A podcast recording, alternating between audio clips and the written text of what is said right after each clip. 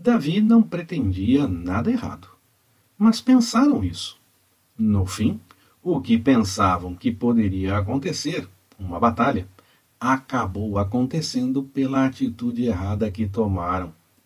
Quantas vezes nos antecipamos a certas situações que não seriam realidade, mas que se apresentam apenas diante do que fizemos? Precisamos tomar cuidado com as coisas que pensamos que poderiam ser verdadeiras. É importante saber reconhecer a realidade. Você tem buscado discernimento no Senhor antes de tomar decisões?